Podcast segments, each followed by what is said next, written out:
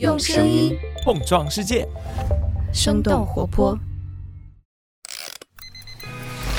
疫情开始以来，欧美不知道你最近在社交媒体。生动早咖啡与你轻松同步日常生活与商业世界。嗨，早上好呀！今天是二零二三年的九月十四号，星期四，这里是生动早咖啡，我是来自生动活泼的梦一。在今天的节目中，你将会听到苹果在昨天凌晨的发布会上推出了哪些新产品，美国政府和 Google 的反垄断案也开庭审理了。这起案件对科技行业又会有什么影响？以及最近靠着电影《芭比》火出圈的勃肯鞋到底有多赚钱呢？今天的早咖啡就会来告诉你这些答案。那在开始下面的内容之前，我们先来插播一条小小的早咖啡动态。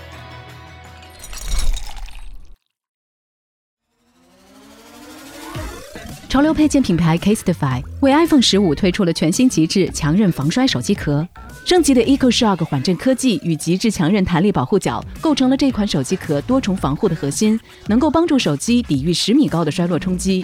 关于 Casetify，我们会在节目的最后做出更加详细的介绍。现在先来开始今天的商业科技轻解读吧。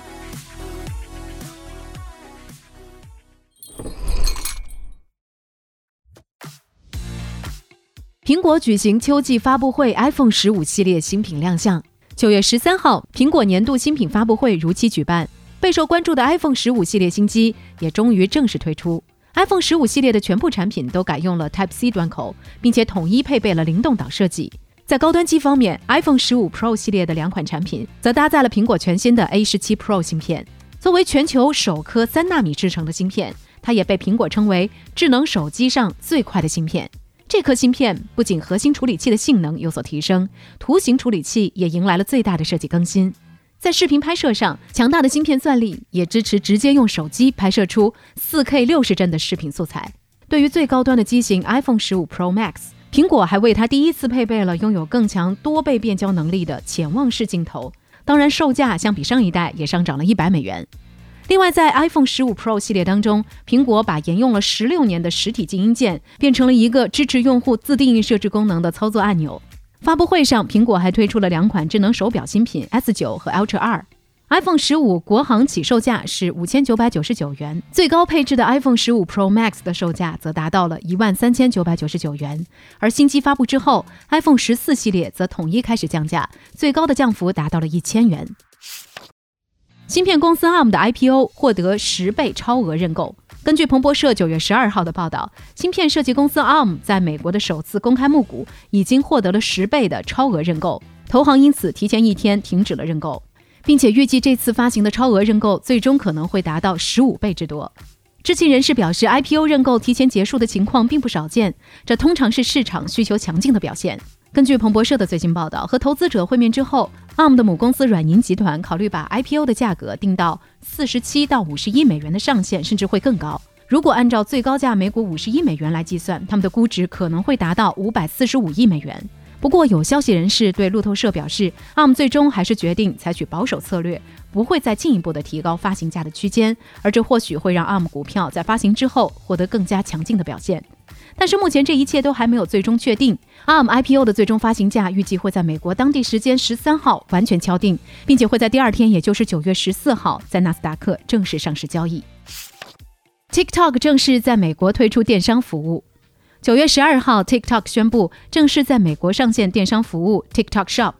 根据介绍，TikTok Shop 会向用户提供视频和直播购物服务。针对商家和创作者，他们也会提供商品展示页和商城等等一系列的支持。同时，TikTok 电商还上线了和第三方合作开发的安全支付体系。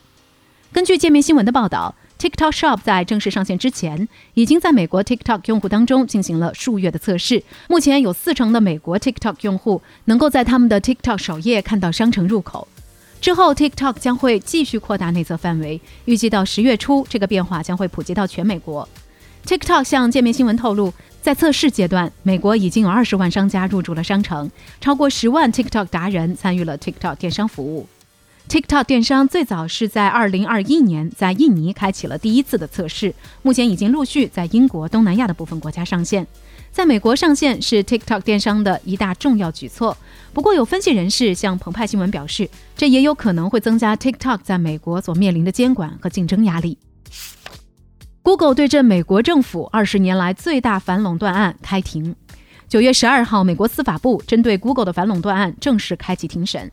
这是二十多年来科技行业的最大反垄断案件。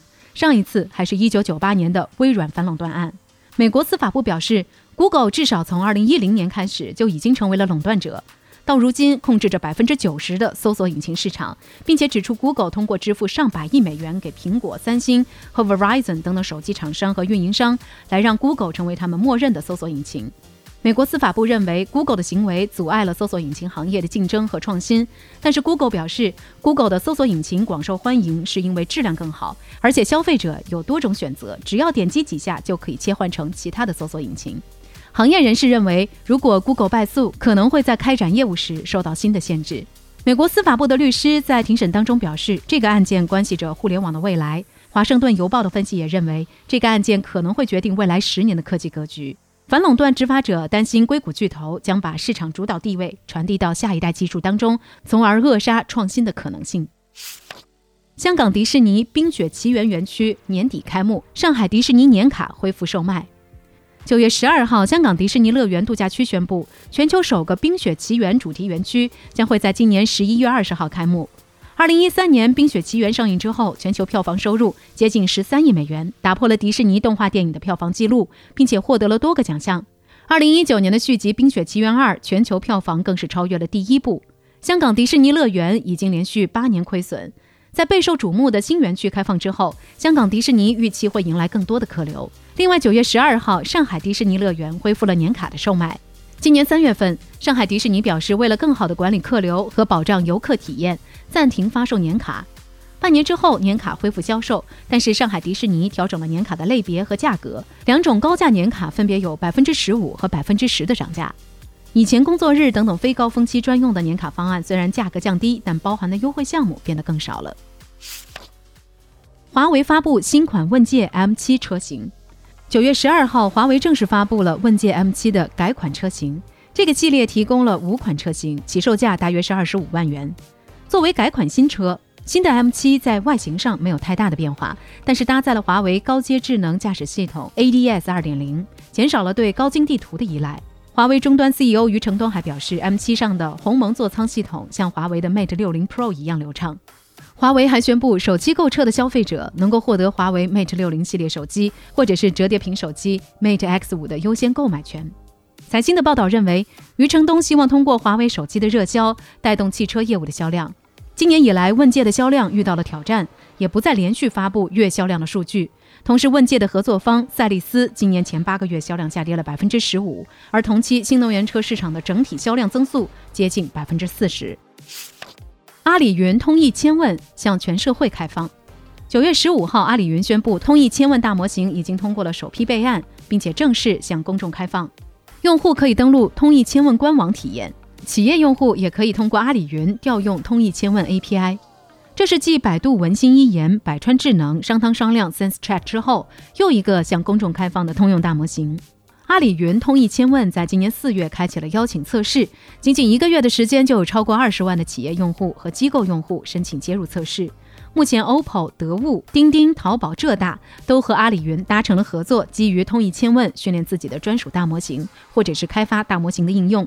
阿里云在上个月开源了通义千问七十亿参数的大语言模型，也成为了国内首家开源的科技公司。阿里云表示，近期还会开源一个更大参数规模的大模型版本，供社会免费商用。平安证券的分析认为，随着国内大模型陆续开放，AIGC 商用浪潮也即将开启。鞋类品牌博肯在美国申请 IPO。根据路透社九月十三号的报道。德国鞋类品牌博肯在美国提交了 IPO 申请，成为九月第二家寻求在海外上市的欧洲大公司。财富的此前报道显示，博肯的估值可能达到八十亿美元。根据提交的材料，从去年十月到今年三月，博肯的收入增长了接近百分之二十，半年的营收就有六点四亿欧元，接近五十亿人民币。博肯成立于一七七四年，是一家拥有接近二百五十年历史的鞋类品牌。现在这个鞋类品牌的大股东是一个由奢侈品集团 LVMH 和阿尔诺家族出资的私募股权公司。在社交媒体上，有消费者评价博肯的拖鞋造型简单，穿着舒适。不过，也有人认为博肯鞋和洞洞鞋一样，都是丑拖鞋。博肯和迪奥以及华伦天奴等等奢侈品牌都有过合作，最近两年更是被名人频繁上脚。去年年底，苹果公司创始人乔布斯曾经穿过的一双旧博肯鞋就拍卖出了二十二万美元的高价。今年的电影《芭比》也带火了这家公司的凉鞋。扮演芭比的 Margot Robbie 在一个场景当中选择穿着粉红色的勃肯鞋，而不是高跟鞋。所以说到这儿，也很好奇，来问问你。你觉得勃肯的鞋丑吗？你还买过哪些注重舒适性而不是外观设计的产品呢？欢迎在我们的评论区和我们一块来聊聊吧。这就是我们今天的节目了。我们其他的成员还有监制泽林，声音设计 Jack，实习生亏亏。感谢你收听今天的生动早咖啡，那我们就下期再见。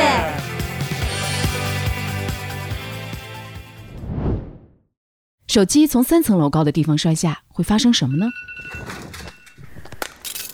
但如果有 Casetify 全新极致强韧防摔手机壳的保护，那就不用担心了。Casetify 新升级极致强韧防摔手机壳的防摔高度，从上一代的六点五米提升到了现在的十米，而它的秘密就在于全面升级的多层防护系统。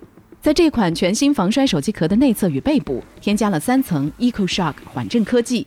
EcoShock 的藤蔓结构在接触地面时所产生的摩擦力，可以将手机摔落的动能转化为热能，并将热量分散到手机壳表面。生活中相似的能量转化原理，还有刹车片的设计。EcoShock 缓震科技就像是手机摔落的刹车制动装置，通过摩擦阻力作用，达到弱化冲击力和保护手机的目的。并且 Casetify 注意到，手机的边角是最容易受损的单独受力点。新款防摔手机壳增加了保护角的弹性和面积，升级为极致强韧弹力保护角，能够避免手机掉落边角着地时造成的直接损伤。除了防摔性能的提升，针对消费者讨论的手机链怎么挂的问题，Casetify 也做出了相应的设计升级。iPhone 十五全线系列手机壳产品都增加了手机挂链孔，让手机像包包一样能够斜挎和手提，就不用担心机身太大拿不稳了。不止性能上做到了卓越，它们的外观也同样出彩。Casetify 与《玩具总动员》《海贼王》NBA、Hello Kitty 等等大热 IP 联名，并支持个性化定制。为了避免浪费，Casetify 还会回收我们的废旧手机壳，加工成新材料再次利用，真正做到了实力与颜值兼具。